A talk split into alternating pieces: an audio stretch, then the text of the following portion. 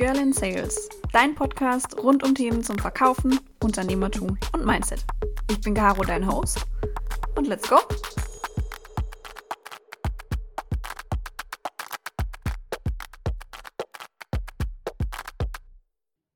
Hallo meine Lieben, es freut mich sehr, dass ihr zu einer neuen Folge Girl in Sales eingeschaltet habt. Heute mit The One and Only, diejenige, die man wahrscheinlich in den letzten Wochen auf LinkedIn nicht ignorieren konnte, selbst wenn man es gewollt haben täte, hätte, können. Egal, scheiß drauf, Konjunktiv brauchen wir nicht.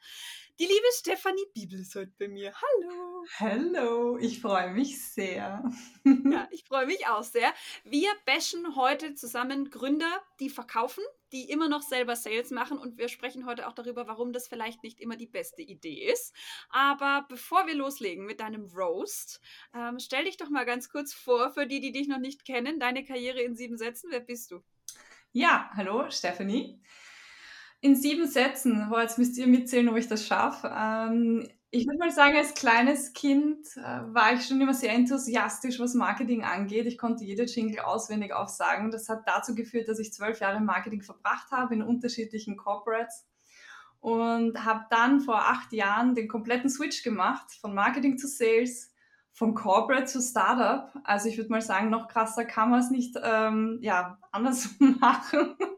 Und ja, bin dann äh, dort geblieben, fühle mich dann auch immer sehr gut zu Hause und habe nach 20 Jahren Angestellten-Dasein beschlossen, dass das nichts mehr für mich ist, habe mich letztes Jahr selbstständig gemacht, die Business Bibel gegründet, dank meinem Namen, äh, auch irgendwie ganz passend und ja, wie man merkt, äh, bin ich sehr aktiv auf LinkedIn. Danke, dass du das auch so schön formuliert hast. Und ähm, ja, macht mir total Freude, einfach mein Wissen weiterzugeben. Also das ist einfach, ja, wo ich im Moment extremst drin aufgehe.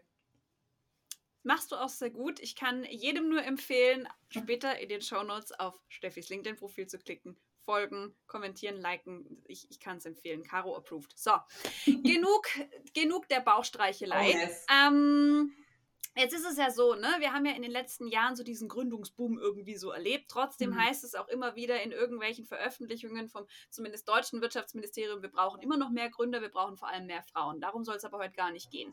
Wenn wir uns mal unseren Bekanntenkreis so angucken, kennt jeder irgendeinen Founder oder Managing Director von einer Ich-AG. Und wer das selbst nicht ist, der hat jemanden, im Minimum einen Menschen im Netzwerk, der das ist.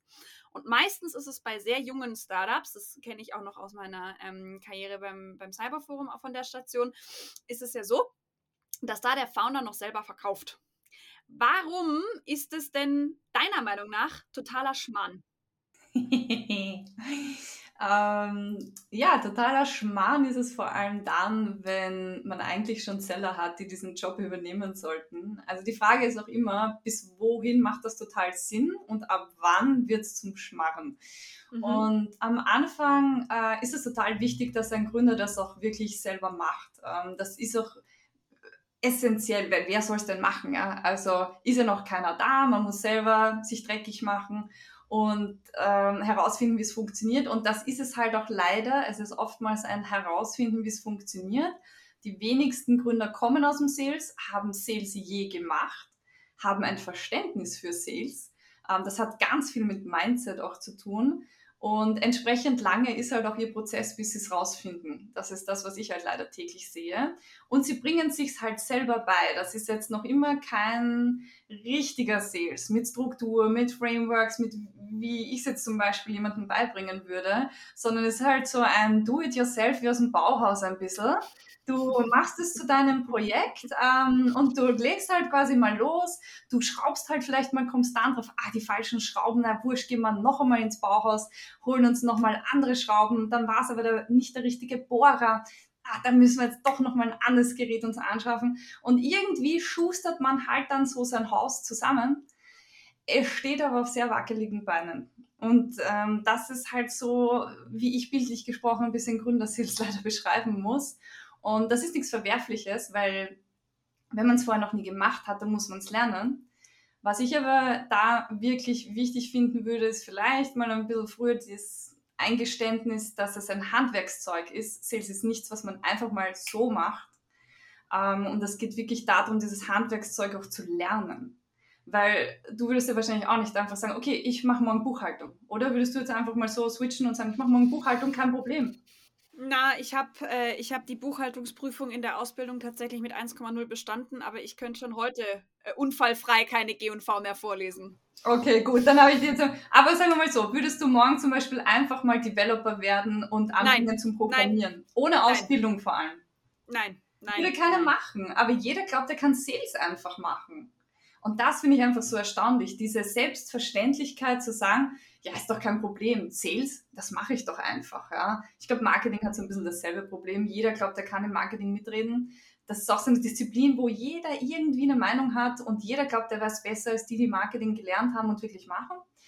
Ähm, aber darunter leiden wir halt im Sales, ähm, weil wir umsatzabhängig natürlich sind und das, das Startup kann halt entsprechend auch nicht schnell wachsen, wenn man nicht weiß, wie. Und da fängt es halt schon an, wo es wirklich schwierig wird. Und ich finde es super, dass sie es lernen wollen, aber diesen Do-it-yourself-Approach finde ich gar nicht gut. Ja. Und ähm, da muss ich sagen, da glaube ich, da, da fehlt es komplett an der Awareness am, am Startup-Markt, dass das eine Core-Disziplin ist, die ernst zu nehmen ist. Ja, ja, meistens ist es ja tatsächlich auch so, dass man dann, wenn man sich selbstständig macht, zum Beispiel mit einem IT-Produkt, irgendwie werden gefühlt jeden Tag 100 neue Apps aus dem Leben gestampft und dann musst du die irgendwie verkaufen und wenn es dann eine B2B-App ist, sowieso. Ähm, und da ist dann eher so der Anspruch, also ich mache jetzt das perfekte Produkt und das verkauft sich dann schon selbst von, also, ne, so, so Product-led Growth. Ärzelein, das funktioniert nicht. Wer soll denn bitte dein Produkt kaufen, wenn kein Mensch weiß, dass es dein Produkt überhaupt gibt? Gut, das ist jetzt auch wieder so Marketingphilosophie, die damit reinspielt. Aber ich bin sowieso ein großer Freund davon, zu sagen, es gibt nicht mehr Marketing und Sales, das gehört zusammen, die arbeiten, es gehört sehr viel mehr da zusammen, eben diese beiden Disziplinen, die ja jeder kann, auch wirklich als Disziplin zu verstehen, wie du es gesagt hast.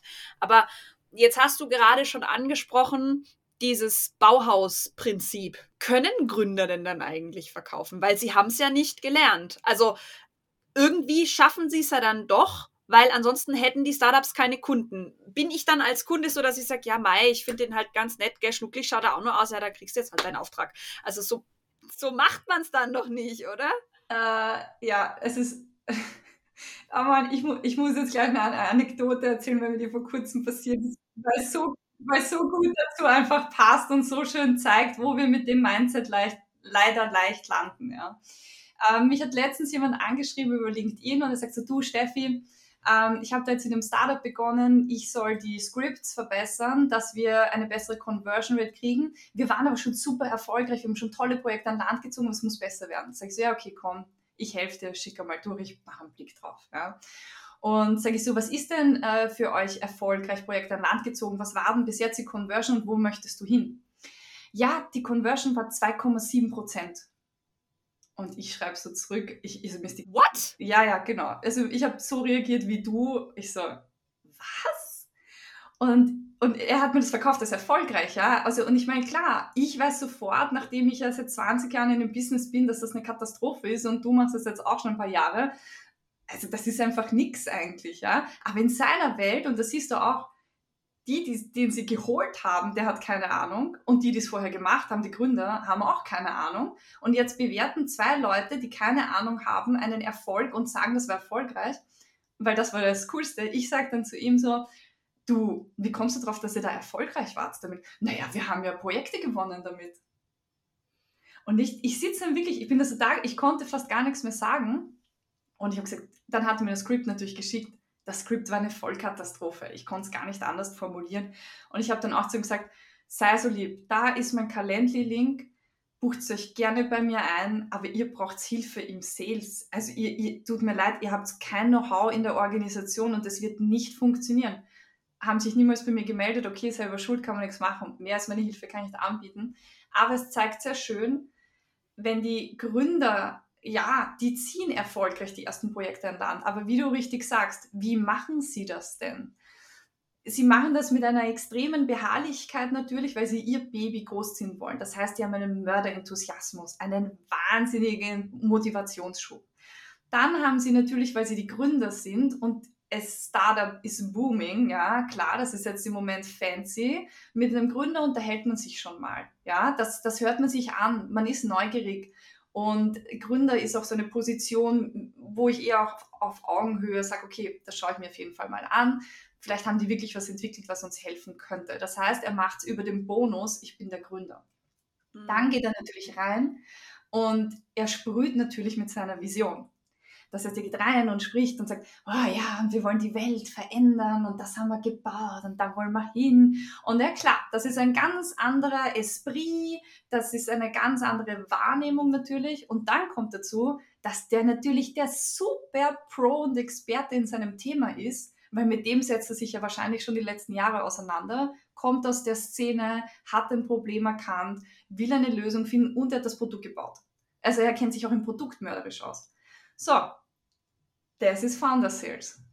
Das mhm. ist von echten Sales, das jetzt ein Seller machen muss, ganz weit weg, weil der Seller hat weder die Vision, es ist nicht sein Unternehmen, er wird niemals so laufen wie der Gründer, auch etwas, was Gründer erst sehr spät verstehen. Ähm, dann kommt dazu, dass er natürlich das Produkt noch auch nicht hat. Dann kommt dazu, dass er natürlich nicht den Esprit hat, auch nicht die Vision jetzt so am Tisch bringt wie ein Gründer. Alle diese Punkte. Und dann kommt der Gründer meistens noch und hat ein Netzwerk. Das mhm. alles hat der Seller, den er einstellt, weil das ist ja meistens ein Junior, zu einem günstigen Gehalt meistens auch noch. All das hat der Junior nicht. Gar nichts davon. Und der muss aber echt verkaufen können. Und wie soll jetzt der vom Gründer Sales lernen? Hm. Weißt du das? Kannst du es beantworten? Also ich habe es nicht rausgefunden, wie, die, wie der Transfer gehen soll. Ich, ich würde tatsächlich, also gewisse Dinge kannst du ja über Knowledge Management den Leuten beibringen. Ne? So Produkt, okay, gut, da machst dann halt das Schulung. Visionen, äh, das lernst halt dann so lange auswendig, bis ich dich morgens um halb drei ausrufen, ne? Und so bla. Aber klar, mehr, äh, also Netzwerk habe ich meistens nicht. Vor allem, wenn ich dann in einem Startup anfange, bin ich halt irgendwie frisch aus dem Master raus oder frisch aus dem Bachelor raus oder ich war schon in einem anderen Startup. Also ich habe vielleicht so 1000 Kontakte auf LinkedIn. Ich habe meistens ein beschissenes CRM-System, wenn ich überhaupt eins habe. Ja. Ich weiß nicht, wer in meiner Zielgruppe jetzt eigentlich, ja, Marketing. Ja, wie Marketing? Content Marketing, Performance Marketing, Head of Marketing, Social Media Marketing, wer Marketing? Ja, mhm. Marketing. Mhm. Ja, geil. Danke für gar nichts, Udo. Ähm, und dann habe ich ja meistens auch noch diese diese Hesitation, weil wenn ich in einem Startup verkaufe, wie mache ich das denn? Mhm. Renne ich auf Messen rum? Gehe ich den Leuten auf LinkedIn auf die Nerven? Mache ich Cold Calling? Will ich mich für E-Mails entscheiden, wo ich dann auch wieder dieses Thema mit der DSGVO habe? Mhm. Wo nehme ich die Daten her? Das sind ja dann alles auch Entscheidungen, die du im Sales treffen musst, weil von dir dann auch verlangt wird, so, du hast jetzt Umsatz, du hast drei Monate Pinguinbonus und ab dann läuft's bitte. Mhm. Spätestens. Ja, wir wissen, dass es leider nicht so ist. Also ich glaube, die, genau. die, normale Zeit, bis ein Seller läuft, der jetzt eher im Junior, Mid-Level und selbst im Mid-Level angesiedelt ist, mindestens sechs bis zwölf Monate. Wenn ja. man die nicht trainiert und die trainiert halt auch niemand. Ja, da setzt man den hin und sagt, du schau, hatte bei mir auch funktioniert. Ähm, so und so habe ich das circa gemacht. Da übrigens mein Skript mit 2,7% Conversion Rate. Ähm, schau doch mal, wie du 5% rauskriegst. Ne? Und ja, dann sitzt wiederum ein Junior da, der das auch vielleicht ein bisschen bis noch nie gemacht hat oder auch noch nie richtig gelernt hat, weil wo lernen wir denn Sales? Wer hat denn mhm. wirklich, ich meine, ich habe Marketing und Sales studiert, aber ich, mhm. es gibt mittlerweile auch Studien dazu, ähm, aber auch das, ja, hilft dir nicht im echten Leben, weil das echte Sales-Leben, das ist das sind so viele Dinge, die wir bedenken, beachten müssen, so viele Soft Skills, die du brauchst eigentlich, so viel Selbstbewusstsein, das am Tisch legen muss. Und das hast du alles als Junge noch nicht. Das muss man sich so hart erarbeiten über die ersten Jahre, dass du überhaupt mal auf so ein Selbstbewusstseinslevel kommst. Und dann will noch ein Gründer von dir, dass du irgendwelche verrückten Ziele, die irgendein Investor aufgerufen hat, die man erreichen soll, der, der, der, Druck, der auf so einen jungen Menschen noch lastet, also es ist eigentlich komplett verrückt, was wir da verlangen. Also das mhm. kann auch so nicht funktionieren. Und man sieht es leider an der Fluktuation, müssen wir uns alle an der eigenen Nase nehmen im Startup-Bereich. Schaut euch mal die Fluktuation an in den Sales-Teams. Das ist eine Katastrophe. Wir verbrennen da ein Talent nach dem anderen. Hm. Ja, das ist so dieses Durchlauf, äh, Durchlauferhitzer, ne? Ja, Vollgas. Vollgas. Und da, da hatte ich. Liedern. Da hatte ich aber tatsächlich jetzt auch neulich beim Tyrone in, im hm. Podcast ja. ähm, das Thema. es, es geht, also wenn ich mich mit Leuten vernetze auf LinkedIn und ich sehe, die sind in der Startup-Welt unterwegs, die waren im Sales, mal da sechs Monate, mal da vier, mal da sieben, dann ist es für mich nicht unbedingt ausschlaggebend, über die Performance des Mitarbeiters, sondern tatsächlich auch sehr ausschlaggebend was die Unternehmenskultur angeht und was auch Knowledge Management, Training, Unterstützung vom Arbeitgeber angeht. Weil wir im Sales, wir suchen immer neue Leute, gute Leute. So, das heißt, es ist unsere Aufgabe, die Leute bestmöglich zu unterstützen, einen geilen Start bei der Company hinzulegen. Und es ist nicht unsere Aufgabe zu sagen, okay, gut, hier hast du jetzt mal ein Skript, hier hast du ein Playbook, hier hast du ein Login und jetzt laufe mal. Und, ne, aber dann in, in acht Wochen spätestens die erste Unterschrift. Ansonsten wird es schwierig. Mhm. Ne? Das ja. ist dann halt. Ja. Mh, hm, und du sprichst schwierig, so schwierig. einen wichtigen Punkt an, weil alle wollen die Top-Talente, aber niemand will in Talente investieren und sie ausbilden. Und das ist doch komplett verrückt, gerade im Sales. Es gibt nicht viele gute Seller. Es tut mir leid, ich muss euch das allen leider so sagen, es gibt nicht viele gute Seller da draußen. Und das hat den Grund, weil wir sie alle nicht richtig trainieren. Und ich meine, deswegen habe unter anderem ich mich auch selbstständig gemacht, weil ich diese Lücke schließen will, weil wir werden diese eierlegende Wollmilchsau, die wirst du nicht allzu oft finden. Und diese eierlegende Wollmilchsau, die ist im Corporate. Die verdient 200.000 Euro im Jahr, weil sie was kann, weil sie ein Top-Talent ist. Die geht aber natürlich nicht ins Startup um 60k und also das funktioniert so nicht. Also es gibt zwei Wege, die wir wählen. Entweder wir sind dafür, dass wir lieber jungen Talenten die Möglichkeit geben, sie auch wirklich ausbilden und Geld investieren und dann zu Top-Talenten in ein bis zwei Jahren entwickeln, dann muss ich da investieren. Oder ich zahle richtig viel Kohle mehr, hole mir die Seniors, ähm, die halt super entwickelt wurden. Da zahle ich aber noch mehr. Und da ist auch die Frage immer, ich bin auch sehr vorsichtig ja, mit Corporate-Sellern äh, in der Startup-Welt. Die kommen oft mit diesem Chaos und mit diesen, ich sag mal, eher unstrukturierten Dingen überhaupt nicht klar, weil die sind Prozesse gewohnt, Strukturen, ihre Trainings, ihre Weiterbildung, ihre Benefits, weil die kriegen natürlich ein Auto, ein Handy, die kriegen Budgets für Weiterentwicklung, ein paar tausend Euro im Jahr die, für einen Apfel und einen Wutzler lassen sie sich nicht begeistern. Ja? Also das, ja, wird, das wird einfach schwer. Ja, du hast den Mate-Kühlschrank vergessen. Achso, Entschuldigung. Und den Tischkicker. Aber war eine sehr geile Überleitung, als hätten wir es geplant. Wir haben jetzt schon über das Thema Investieren gesprochen. Ähm, wenn ich mich so erinnere, auch an meine Zeit in den Startups, war Sales häufig die Abteilung, in die als letztes Geld investiert wurde. Da war Marketing, Produkt und IT viel, viel wichtiger. Ja, also jetzt äh, an meinem Beispiel, ich, ich habe eben sehr viele SaaS-Unternehmen betreut. Mhm. Ähm, das klingt jetzt so, als wäre es deiner Meinung nach so, dass man das ganze Konstrukt, Konstrukt einfach mal umdreht und als erstes in Sales investieren sollte. Absolut. Also da bin ich sowas von dafür natürlich.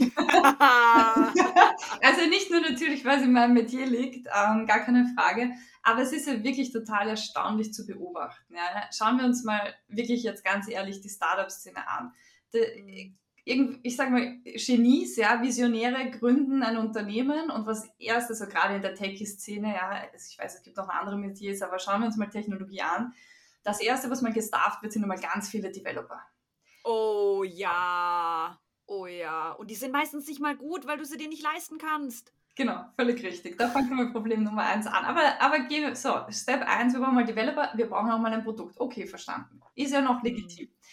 Dann ist das zweitwichtigste Thema, oh, wir brauchen ein Investment. Da wird erstmal ganz viel Zeit und Energie in ein Investment äh, reingesteckt, weil wir brauchen ja Geld damit wir uns dann im Endeffekt äh, da noch mehr Developer äh, kaufen können. Weil das, die Kohle, die wird auch immer ins Produkt wieder gesteckt. Dass dieses Produkt sich irgendwie auch verkaufen soll, wie du richtig sagst, das verkauft sich nicht von allein. Und das ist noch immer der größte Irrglaube, auf den aber alle dann irgendwann draufkommen. Aber er besteht nach wie vor. Es hat sich nicht verändert. Also was das angeht, hat sich, glaube ich, nicht viel getan in, in unserer Welt. Und mhm. dann irgendwann und da sind schon teilweise bei manchen Jahre vergangen, bis man versteht, dass Sales eigentlich und Marketing die wichtigsten zwei Säulen sind. Dann fängt man an, so wie du sagst, mal langsam zu investieren, aber auch auf einer Sparflamme, die unglaublich ist. Eben, weil man anfängt, Juniors einzustellen, das ist auch Sparflamme.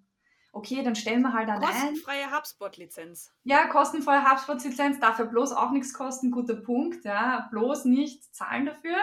Ähm, also in mhm. Sales Tools zum Beispiel wird am Anfang auch null investiert, obwohl das eins der magischen Momente ist, oftmals auch.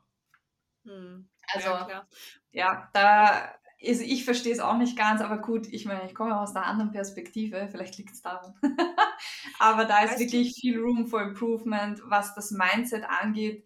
Eigentlich, sobald dein Produkt halbwegs fertig ist, bitte nimm Geld in die Hand, stell gescheite Leute ein, die Sales wirklich können oder hol dir so einen Experten wie mich oder wen anderen rein, der dir wirklich über eine Strecke einfach hilft, das aufzubauen, eine Vertriebsstruktur zu schaffen, äh, das Playbook zu erstellen, dass dann halt auch irgendwer damit arbeiten kann. Ja? Man kann sich das Know-how ja auch einkaufen, es ist ja nicht so. Ja. Ja, auf jeden Fall. Und in den allermeisten Fällen gibt es ja dann auch Subventionierungsprogramme für Startups, wo du dir dann das Geld wieder zurückholen kannst. Ja. Jetzt zum Beispiel Baden-Württemberg und Bayern, da gibt es eine Digitalisierungsprämie über 25.000 Euro, die kannst du jedes Jahr neu beantragen und das ist jetzt für Nicht-Standardprogramme. Also ob das ein Cadence-Tool ist, ein Tool wie EchoBot, sonst irgendwelche Sales Navigator-Lizenzen, keine Ahnung, das kannst du dir alles vom Staat zurückholen. Dafür werden jedes Jahr Milliarden an Euro in irgendwelche Fördertöpfe gesteckt und kein Mensch nimmt sich dieses Geld. Dafür machen wir den ganzen Scheiß doch eigentlich. Gehen wir noch mal einen Schritt zurück. Du, also das ist jetzt hoffentlich auch klar geworden, du unterstützt ja Startups beim Aufbau von Sales. Und in den allermeisten Fällen, ich lehne mich mal ganz weit aus dem Fenster, ist es so, dass der Gründer verkauft oder noch verkauft, wenn du einsteigst. So, was ist das Erste, was du einem Gründer sagst, wenn er noch Sales macht? Also ich stelle im Normalfall zuerst mal ganz viele Fragen, mhm. bevor ich irgendwie eine Aussage tätige. Ähm, und ich, ich frage natürlich, okay, bist du noch immer Seller Number One? Und äh, ist da schon eben ein Sales-Team?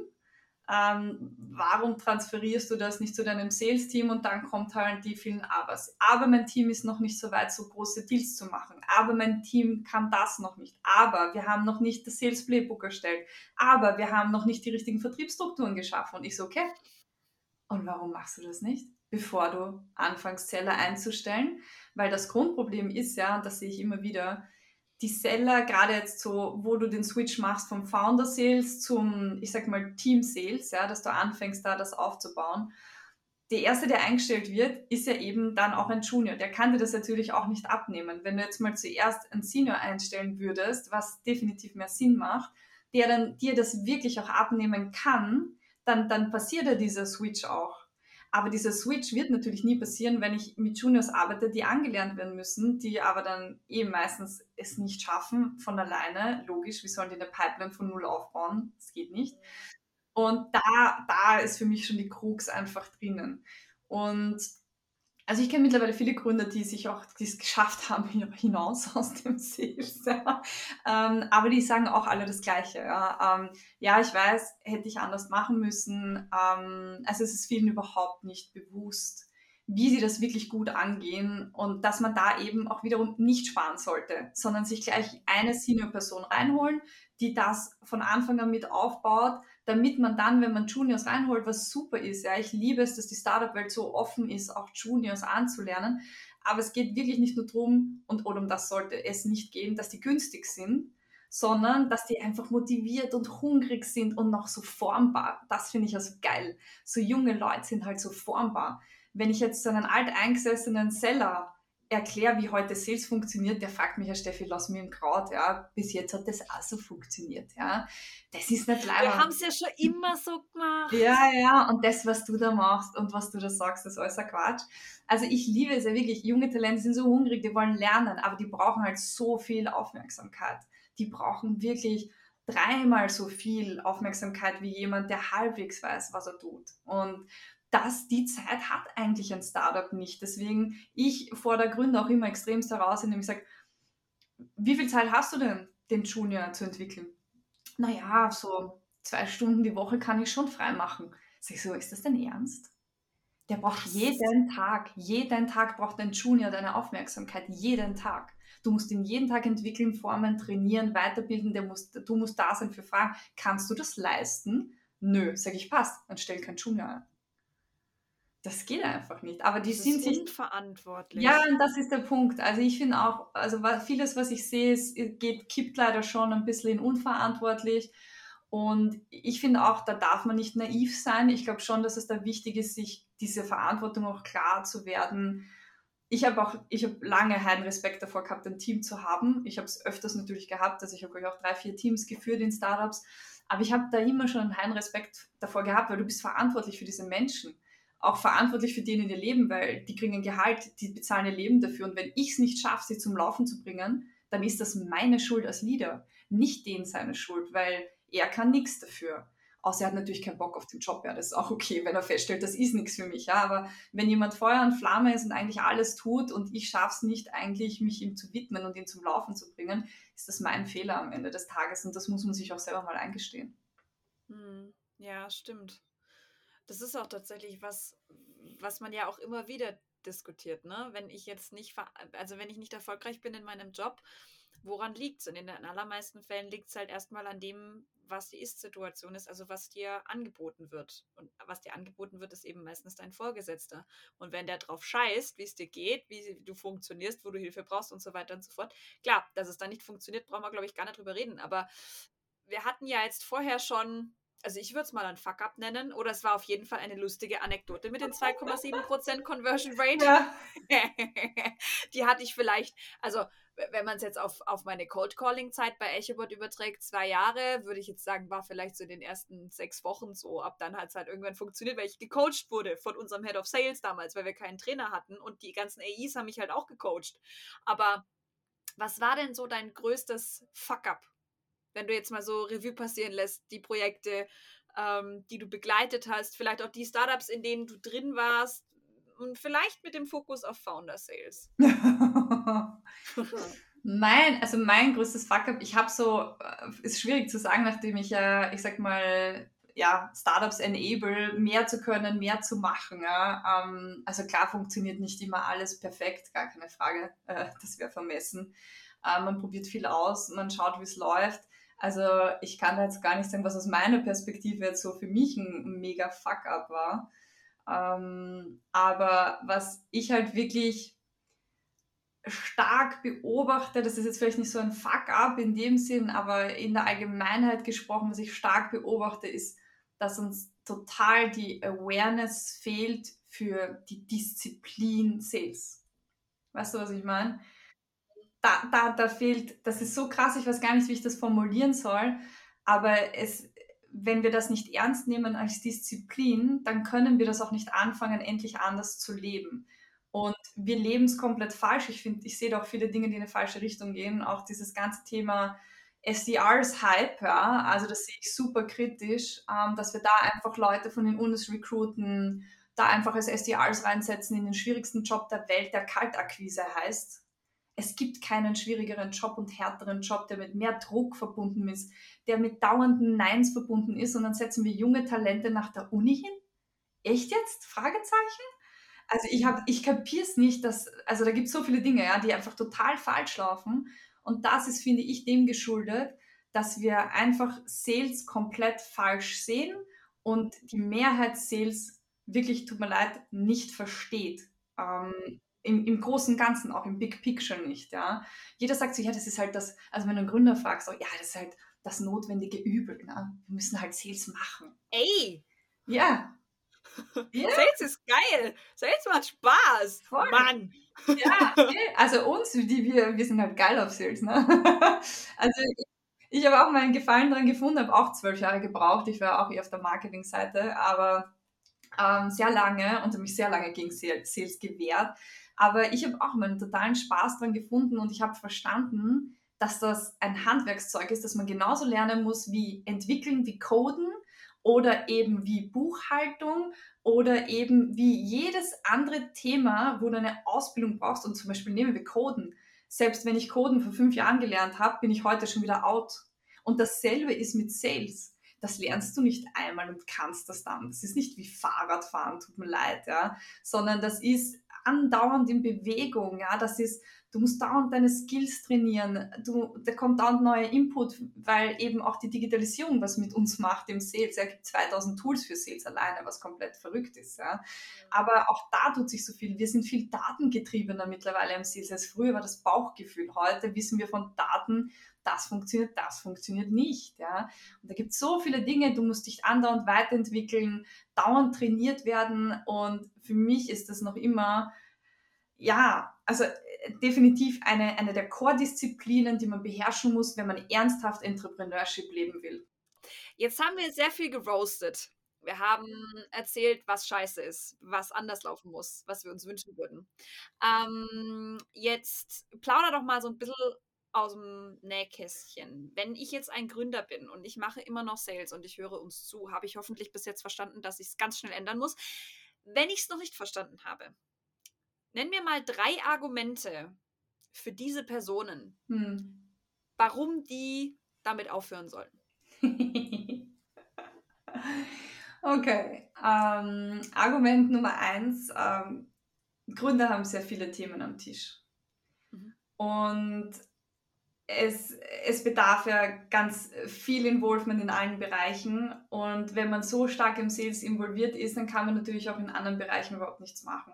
Und für mich ist eigentlich die Rolle des Gründers, also haben wir eh gesagt, am Anfang auch verkaufen, aber irgendwann natürlich da rausgehen, weil gerade wenn das Team wächst und ich spreche jetzt schon so von, wir sind jetzt 30 Mitarbeiter aufwärts, ja, dann ist für mich eigentlich das Wichtigste, dass der Gründer da ist für alle Abteilungen, ja, der muss ja auch für alle zugänglich sein, auch wenn es mehrere Gründer sind, dann haben die eh so ihre Rollen, für was die hauptzuständig sind. Aber da, da gibt es auch auf der höheren Flugebene immer mehr Themen. Ja? Die sollen sich darum kümmern, dass die Kultur wächst, ja? dass dieses Startup nicht nur, ich sag mal, umsatztechnisch wächst, sondern auch kulturell wächst. Ja? Die sollen sich darum kümmern, dass die Vision vorangetrieben wird, Kooperationspartner aufreißen. Die sollen anfangen, auf Bühnen zu stehen, über ihr Thema zu reden, nach draußen zu gehen, äh, Neues zu machen. Ja? Also es gibt so viele Aufgaben, wo ich finde, dass Gründer ähm, natürlich perfekt in die Rolle passen umso besser ist es, wenn sie, ich sag mal, wenn sie gerade eh schnell wachsen, mehr Mitarbeiter haben, sich immer mehr da rauszunehmen aus diesen operativen Themen und anfangen, wirklich in die strategischen Themen ganz stark zu werden und wirklich auch Seniore Leute sich reinzuholen, egal ob intern, extern, wie auch immer man das Setting wählt. Es gibt so viele Optionen, ähm, um im Endeffekt die Leute ihren Job machen zu lassen ähm, und auch nicht Micromanagement machen, bitte immer ganz wichtig. ah, ja. Die, die nicht loslassen können, hatte ich auch schon den einen oder anderen, äh, der mir ja meinen letzten Nerv geraubt hat in der Vergangenheit. Also das ist auch nicht so leicht mit Gründern zu arbeiten. Ja, dessen muss man sich mhm. auch mehr bewusst sein. Ja. Mhm. Ähm, also das wäre so für mich mal so der Hauptgrund, dass die Rolle des Gründers definitiv ähm, mittelfristig und langfristig eine andere sein sollte als Seller Number One. Das mhm. zweite große Thema ist natürlich, und ähm, obwohl ich nicht Gründerin war, hatte ich das sogar selber als Head of Sales. Wenn du der beste Verkäufer bist und du weit weg bist von dem Team, also nehmen wir mal meinen Case, ja, ich habe zum Beispiel zwei Millionen Umsatz gemacht und der nächste nach mir war bei einer Million das Team glaubt nicht dran, dass sie dorthin kommen können. Und ich habe das selber gespürt, ähm, weil das so ein großer, wenn der Abstand zu groß ist, dann heißt es immer so, ja, das ist halt der Gründer, der, der mh, hm, ja, mh, hm, das schaffen wir nie. Und das ist so, das ist ein totales Motivationsproblem und eine totale glaubenstechnische Blockade, was das Team dann hat. Äh, auch keine gute Sache, weil wenn sie nicht dran glauben, dann passiert es halt auch nicht. Mhm. Das heißt, auch das ist in der Vorbildwirkung gar nicht so gut.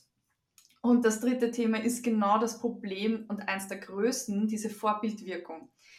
Die, das Team orientiert sich natürlich an der Person, wie die Sales macht, die halt erfolgreich ist. Mhm. Jetzt versuchen die das nachzumachen. Das ist ganz natürlich. Da kann man auch nichts dagegen tun. Man wird sich immer nach dem orientieren, der der Beste ist und versuchen herauszufinden, wie man das duplizieren kann. Und da fängt halt das Problem richtig an, weil eben, wie wir gesagt haben, Founder Sales nichts mit echtem Sales zu tun hat. Jetzt versuchen die aber das nachzuahmen, scheitern aber, sprich ihre Demotiv also die werden wieder demotiviert. Um, ähm, und das nimmt dann eine extreme Abwärtsspirale an. Also ich habe das schon selber in einem der Startups, wo ich auch tätig war, gesehen. Gründer super erfolgreich geht raus, reißt einen Deal nach dem anderen auf, kommt dann zurück und sagt, ja, warum könnt ihr das nicht? Und das ist einfach, uh, da, da wird es wirklich schwer. Da wird es wirklich schwer. Und ähm, da fängt es an, auch kulturell zu, zu bröckeln. Also da geht, da geht man ein hohes Risiko. Ähm, das heißt, mhm. Vorbildwirkung auch nicht gut und vor allem nicht, weil, muss man auch dazu sagen, Gründer verkaufen ja nach ihren eigenen Regeln. Die halten sich jetzt nicht an das Pricing. Also ich meine, ich kenne wenige Gründer, die sich an das Pricing halten, die sich an die Rabattstaffel halten, sondern wenn die einen Deal riechen und die wissen, das geht in ihr Baby, äh, Umsatz ist Umsatz für die. Also klar, komm, machen wir schon, ja, passt, ich gebe dir noch die 20 Prozent. Das Team darf das aber nicht, weil die haben ein Grundkonstrukt, die haben Regeln wie geht das zusammen? Das funktioniert nicht, das crasht einfach. Und wenn ich es aber nicht so mache, dass die keine Regeln haben und auch dürfen, dann kommt man in Startups, auch einige schon gesehen von Ihnen, wo halt jeder irgendeinen Rabatt gibt. Ja? Der eine gibt halt die 10, weil er sich dran hält. Der andere sagt, ja gut, der Kunde hat auch letztens 30 gegeben, ich gebe ab sofort immer 30, weil es verkauft sich viel einfacher mit Rabatt. Und dann hat man dieses, das ist wirklich the worst case, der passieren kann, weil wenn jeder macht, was er will, es gar keine irgendwelche Regeln mehr gibt, ja, weil der Gründer macht es auch so, machen wir es auch so, da fängt es an, richtig bergab zu gehen. Ähm, ja. So viel kann ich garantieren, weil das habe ich schon selber ein paar Mal gesehen. Ja. Ja, was mir dann auch manchmal aufgefallen ist, war dann dieses so, ja, komm, ich bin der Founder, du bist mein Kunde. Da kriegst du es umsonst, gell? Oh ja, auch schon gesehen, ja. ja. Die PR ist doch viel wichtiger. Nein, verdammt ist sie nicht. Nur weil du jetzt äh, äh, super Basel vom, äh, vom Gründer bist, heißt das noch lange nicht, dass du dir da alles aussuchen kannst. Also, boah, nee. Und auch diese, diese Rabattschlachten. Ich finde es dann so schlimm, weil dann äh, kennen sich die Prospects untereinander und ja, der eine hat schon gekauft für ja, 40 Prozent und dann kommt aber halt der zu einem Junior, der sich an die 10 Prozent hält, weil er es nicht besser kann, weil er nicht geschult wird und dann sagen die dem ab, weil sie keine 40 Prozent kriegen, gehen zum anderen Junior, kriegen 40 Prozent, schließen ab. Was soll denn bitte der Case? Ja, das sind genauso Dinge, die habe ich auch schon sehr oft gesehen und es ist auch, das ist ganz, das ist typisch kurzfristig Sales machen, äh, auf egal welche Art. Also ich würde das nicht mal Sales nennen, weil über Rabatt kann ja jeder verkaufen, nicht böse sein. Da kann ich meine Mama auch hinstellen. Und sie sagt halt, ja, ich gebe Ihnen 30% Rabatt, dann können Sie es haben. Ja, klar. Also da brauche ich keine ausgebildeten Seller, wenn das the game ist. Ähm, und das sehe ich auch, also ich bin da super kritisch, ähm, klarerweise. Es passiert auch oft in, ich sag mal, investment-gefundeten Startups, ähm, die einfach auf einem guten Polster sitzen und ähm, einfach sagen, ja, ist ja kein Problem, wir haben eh Geld, ja, ist ja wurscht, geben wir dem halt das und dir das, Hauptsache wir haben Kunden. Ähm, bei Bootstrap würdest du sowas nie finden. Das ist, kannst du gar nicht leisten, ja, da musst du langfristig denken. Und das ist so ein bisschen, ich bin da lieber bei den Zebras als bei den Unicorns, ehrlicherweise. Ich stehe halt total auf nachhaltigen Businessaufbau, auf ein ganz starkes Fundament auf eben echten Sales, auf ehrlichen, transparenten Sales gegenüber dem Kunden, so wie du richtig sagst, weil die reden halt auch miteinander, die sind auch nicht deppert heute. Die fragen natürlich Referenzen an und unterhalten sich. Und ähm, also ja, ist nicht mein Ding. Also definitiv nicht. Ja, bei mir wird ohne Rabatt verkauft. Nee, verstehe ich auch. Also das ist auch so eine Sache. Ähm, jetzt haben wir ganz viel von dir gelernt. Vielleicht wollt ihr auch noch was von mir lernen. ähm, ich bin ja in, in ein, zwei, drei Zielgruppen sehr stark unterwegs. Das heißt, da habe ich meine Kunden, ich habe meine Prospects, ich habe meine Referenzen, ich habe meine Success Stories und ich sage dann immer, hey, guckt euch einfach die Leute aus eurer Branche an, die mir eine Empfehlung geschrieben haben. Die rechnen alle damit, dass ihr euch bei denen meldet quatscht mit denen, holt euch ein ehrliches Feedback von der User-Seite, auch was dann dementsprechend die Customer Success Betreuung angeht. Und ich weiß, ihr bucht bei mir. Ich bin da komplett transparent, weil was soll ich denn anders machen? Den Leuten irgendwas Dubbeliges verkaufen, was mir dann äh, zwei Monate danach auf die Füße fliegt, weil sie dann vielleicht gar keinen Bock mehr haben und kündigen? Nein, danke. Ja, das ist nicht nachhaltig. Genau, das ist nicht nachhaltig, aber viele denken soweit halt einfach nicht, weil sie sehr kurzfristig agieren. Und ich glaube auch, da kommt man dann drauf, manchmal ist es vielleicht schon ein Ticken zu spät, man hat vielleicht auch schon ein paar Millionen verbrannt am Weg mhm. dorthin. Aber ich sage es immer so, Kunden kann man sich nicht kaufen. Also selbst wenn du ein fettes Investment am Anfang bekommst und jetzt glaubst, hooray, ähm, wir haben es geschafft, ähm, ja, das Investment trägt dich vielleicht eine Zeit lang und dann musst du zum nächsten und zum nächsten und zum nächsten. Das ist ein bisschen wie die, wie die Spielsüchtigen, die zum nächsten Kredit gehen, damit sie dann ja. wieder weiterspielen können. Zum nächsten Automaten, ja. Ja, ähm, also ich gebe dir lieber den Tipp, baut von Grund auf ein solides Fundament, versucht wirklich von Anfang an die Disziplin Sales genauso wichtig zu nehmen wie die Disziplin Product. Ja, ja wir brauchen ein Produkt, weil sonst kann Sales nichts verkaufen aber ihr braucht auch wirklich einen guten Sales, sonst könnt ihr das Produkt wohin schmieren. Also ähm, das eine geht ohne das andere nicht. Und klar, das Produkt ist zuerst da, sonst haben wir nichts. Aber letzten Endes finde ich, ist Sales, ähm, das gehört verankert und auch die interne Sichtweise ist total wichtig, dass jeder versteht, wofür Sales zuständig ist und das ist einfach die, die Königsdisziplin für mich, noch immer, in jedem mhm. Unternehmen, ganz klar. Sehr schön. Ich hätte es nicht schöner framen können, aber ähm, das war jetzt ein sehr besonderes Interview. Ich habe, glaube ich, noch nie Founder gebasht. Das finde ich aber auch mal ganz nice. Könnten wir, könnt, könnten wir häufiger machen, wir zwei. Ähm, jetzt bekommst du noch eine Frage von der Stange, die darf mir jeder beantworten. Hast du denn äh, Podcast, Film, Serien oder Buchempfehlungen? Eine, mehrere, egal was, muss auch nichts mit Business zu tun haben. Was verpasst man, wenn man es verpasst? Okay. Also einem, ich kann Ihnen einen Tipp geben, die Sachen, die ich selber lese und selber höre, weil ähm, das finde ich immer am wertvollsten. Äh, dahinter kann ich auch stehen. Den Podcast, den ich mir am liebsten anhöre, der ist von Yirsche. Ähm, mhm. Äh, also schreibt man dann Yiri Sikla. Äh, der Podcast mhm. heißt Deal und ist ein, ist ein B2B-Sales-Podcast. Und ich muss echt sagen, ähm, Yirsche ist auch Teil meiner Sales Mastery, war auch zu Gast bei uns als Experte und hat zwei Sessions gemacht. Ach, ist ein Traum, ja. Also wirklich, da kann man so viel auch lernen. Also er war auch ganz lange bei Meltwater in, in der Kaltakquise. Der gibt so geile Tipps, ja. Also da, das war wirklich ein Highlight auch für mich, da ihn mit in meiner, in meinem Trainingsprogramm zu haben. Und äh, Bücher, ähm, ganz spannend. Ähm, also mein Lieblingsbuch aus dem letzten Jahr war Emotion Selling. Da geht es ganz stark darum, auch wie wir Dinge formulieren und welches Gewicht auch Wörter hat, ja, und dass wir auch oft viel zu negativ formulieren, anstatt dass wir es positiv formulieren. Mhm. Und was das aber auch für eine Wirkung zeigt, also fand ich sehr, sehr spannend, da ist eine Studie, die sie halt durchgeführt haben mit Sellern und wie die sprechen und was sie daraus abgeleitet haben. Also super, super spannend. Und was ich aktuell gerade lese, lustigerweise, das ist sogar da oben, ähm, ich lese gerade von Keenan Gap Selling. Gap Selling. Ja, ähm, ganz lustig, ich bin wahrscheinlich eher ein Spätzünder mal wieder, aber ich komme halt auch einfach nicht zum Lesen, das ist eine Katastrophe mit mir. Aber ähm, ich finde Gap Selling deswegen so wichtig, also der findet jetzt auch das Rad nicht neu, es hat mich auch sehr vieles an Spin erinnert und so und das ist vielleicht auch wichtig für alle da draußen. Keiner von den ganzen Sales-Gurus von uns oder ich auch, ja, ich sage das auch immer sofort, wir erfinden hier nichts neu, ja Sales ist Sales, man muss das verstanden haben und dann die richtige Methodik für sich finden, wirklich sein eigenes Playbook finden. Da gibt es viel zum Verstehen. Aber wir können hier jetzt nicht das Rad neu erfinden. Ja, das ist, äh, Sales ist eine, einen Ursprung gibt es tausend Jahre. Ja, was heißt tausend? Mhm. Wahrscheinlich noch viel länger. Ja, wir haben schon ja, immer ja, ja. gehandelt. Ja, ähm, aber ich glaube, es ist wirklich wichtig, sich mit dem Thema und allen Disziplinen auseinanderzusetzen.